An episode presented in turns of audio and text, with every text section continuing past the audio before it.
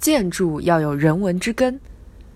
最近，中国某地模仿法国风格建筑的小镇在网上热传，大到埃菲尔铁塔，小到路灯、雕塑、植被，让人真假难辨。有网友直呼：“和巴黎相比，这里就差一条塞纳河了。”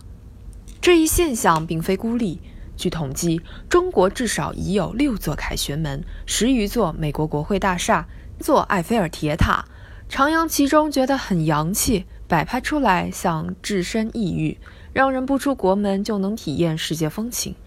这些建筑的出现固然有其出现的土壤，但全心全意搞山寨，总归是附在别人文化表层的一贴狗皮膏药。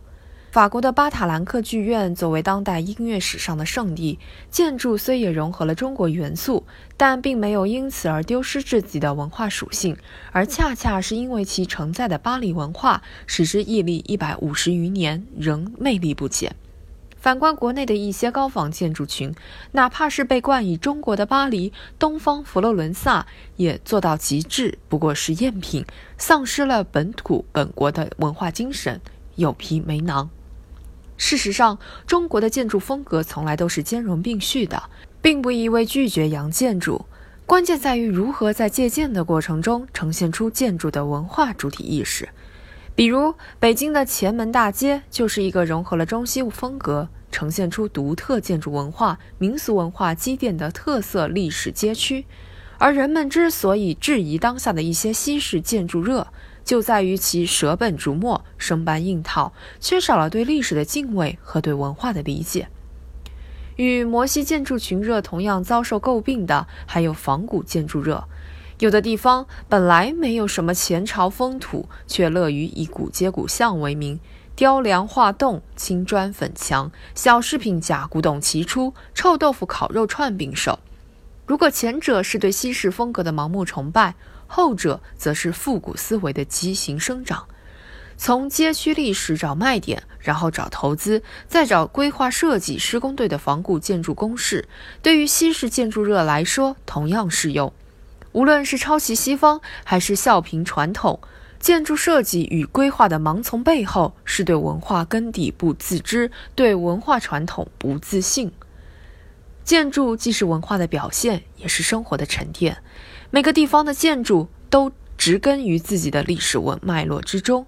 千姿百态的开平碉楼集防卫、居住功能于一体，体现了中西合璧的民居风格。马达加斯加首都族群混杂，马来高脚草屋、非洲木板棚与欧式教堂错落有致，多元才是这里的和谐。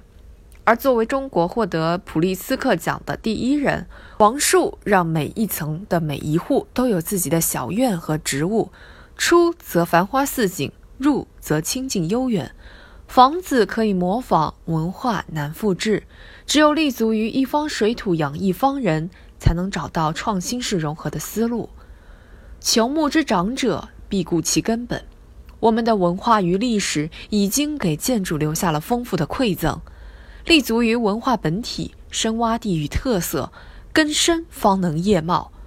北京如今大力推动中轴线沿线重点地区综合整治保护和申遗，就是因为那是老城的灵魂。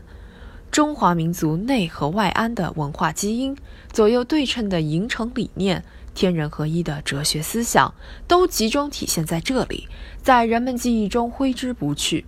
缺了非物质文化的滋养，建筑即使再雄伟，也缺少一条脊梁；而有了乡愁和人文的促活，哪怕穿越千年，安身之所也能成为精神家园。